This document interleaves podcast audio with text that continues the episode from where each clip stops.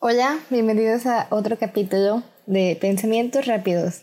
Eh, como ya había dicho en el capítulo anterior, voy a empezar a adoptar ese nuevo formato donde agarro una frase y hablamos sobre esa frase todo el capítulo. Y pues bueno, la frase de hoy está bastante larga, pero está bien padre. Eh, espero que les guste tanto como a mí. Y pues bueno, ya vamos a empezar. No existe tal cosa como una pócima mágica que transformará tu vida. El cambio viene de adentro. Te invitamos a acompañarnos en este viaje que pretende invitarte a reflexionar, cuestionar y aprender acerca de la vida, donde no existen las verdades absolutas. Soy Saraí Durán. Jesús Dávalos. Esto, es Sin Pócima Mágica.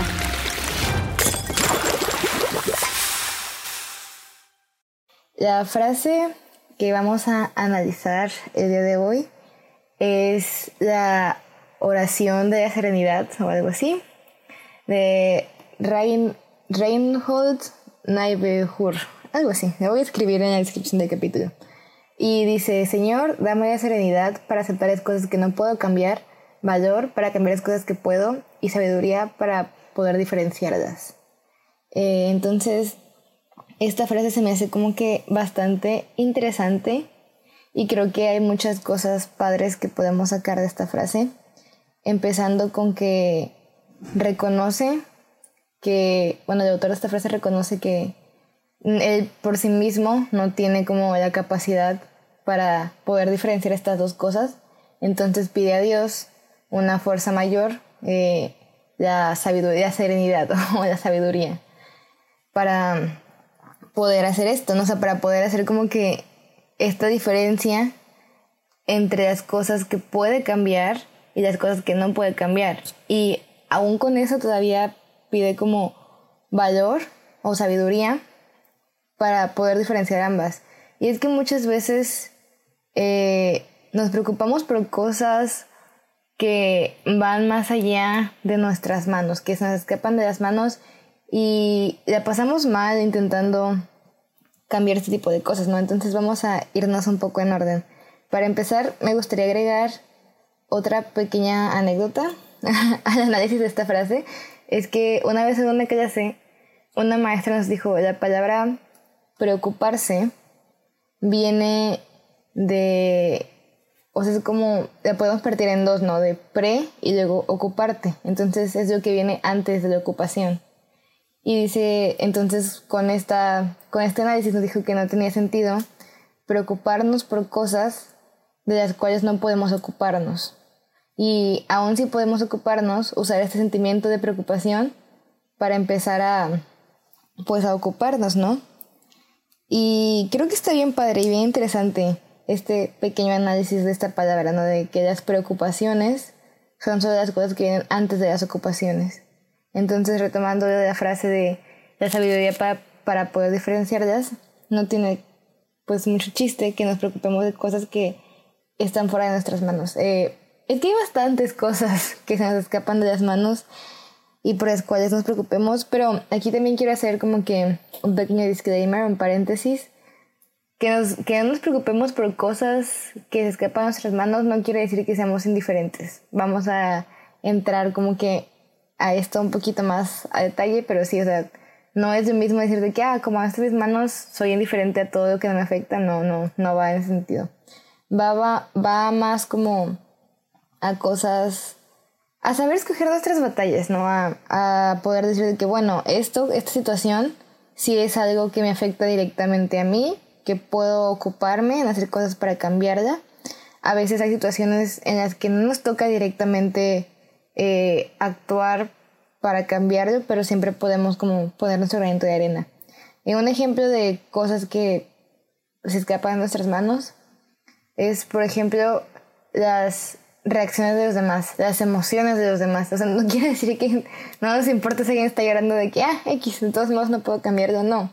Eh, va más a, a lo siguiente, ¿no? Que, por ejemplo, yo puedo darle con mi mejor intención un regalo a un amigo, a un familiar, lo que sea, pero no puedo controlar cómo se va a sentir esa persona sobre mi regalo. Entonces, como no podemos controlar las opiniones de los demás, tampoco tiene mucho caso dejar que nos afecten de más. porque también hay a veces opiniones que nos ayudan a crecer como persona, ¿no? Pero no sé, cosas como de que, ay, ¿qué va a pensar de la ropa que traigo? O de este chiste, o no sé, o sea, como que cosas más, un poco más banales. Realmente yo considero que no tiene como que caso preocuparnos por cosas que se escapan de nuestras manos, como los pensamientos y percepciones del resto de las personas, ¿no? Cuando esto, insisto, es como más centrado en el lado negativo, ¿no? O sea, yo siempre tengo como que esta idea de que nada más me quedo con lo mejor. o sea, supongo lo mejor, no digo de que no, bueno, pues o sea, si, si está haciendo esto, supongo que es por algo positivo y no de que porque le caigo mal o porque no me quiere hablar o porque, no sé, o sea, como que está mucho más relajada la vida cuando no te preocupas de más por las malas, los malos pensamientos o percepciones que los demás puedan tener de ti.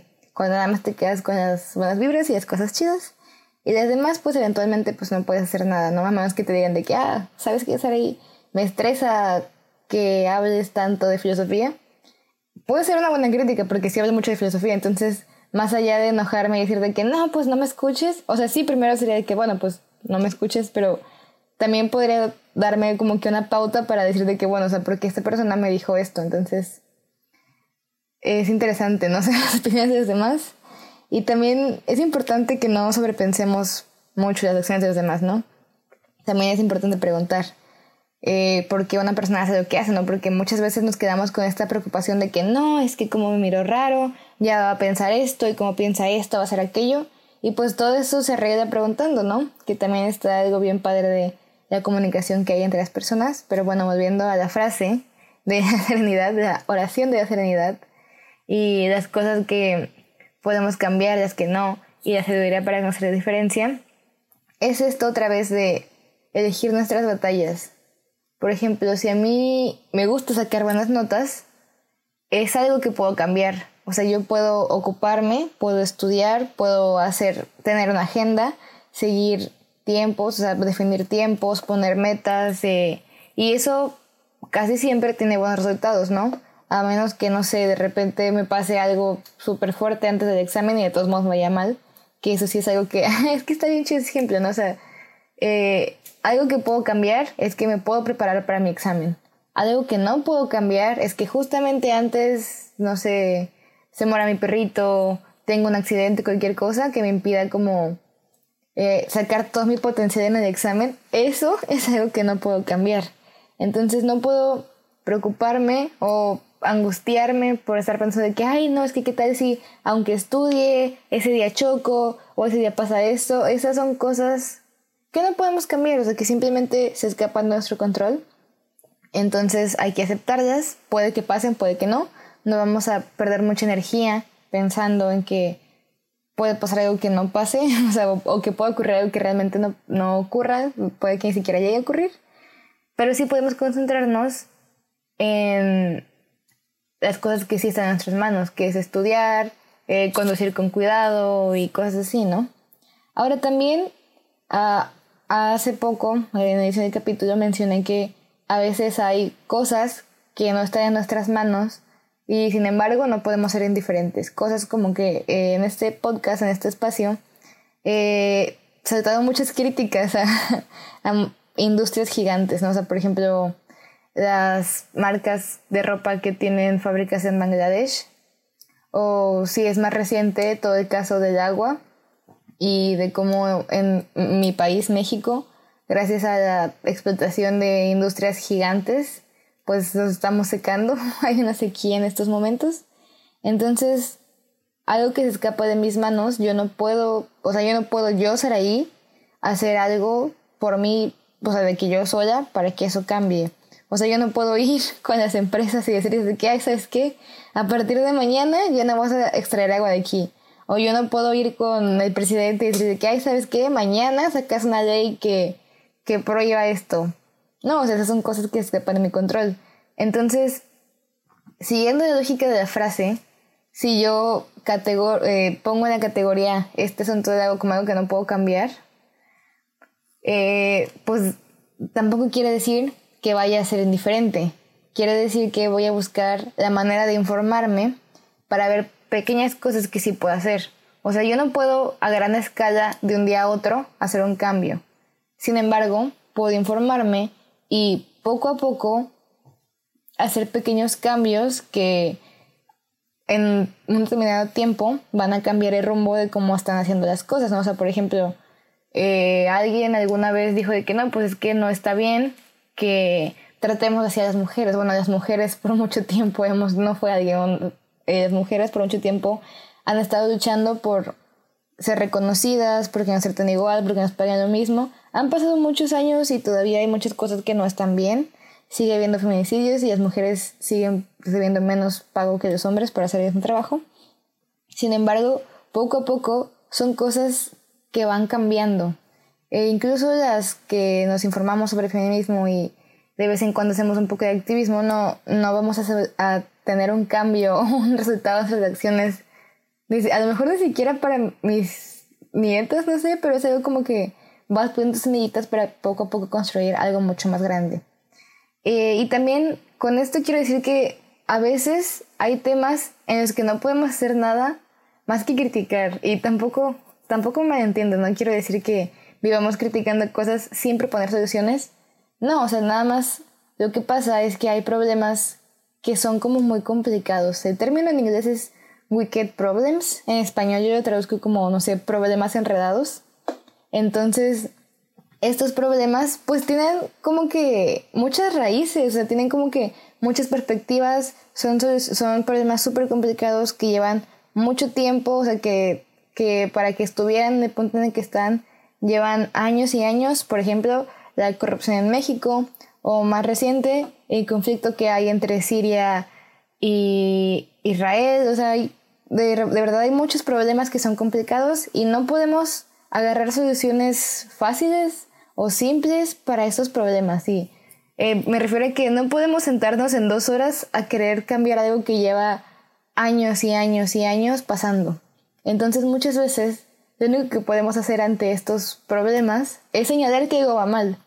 Eh, por ejemplo, de contaminación, ha habido muchos intentos para tratar de mitigar el daño ambiental causado por las empresas.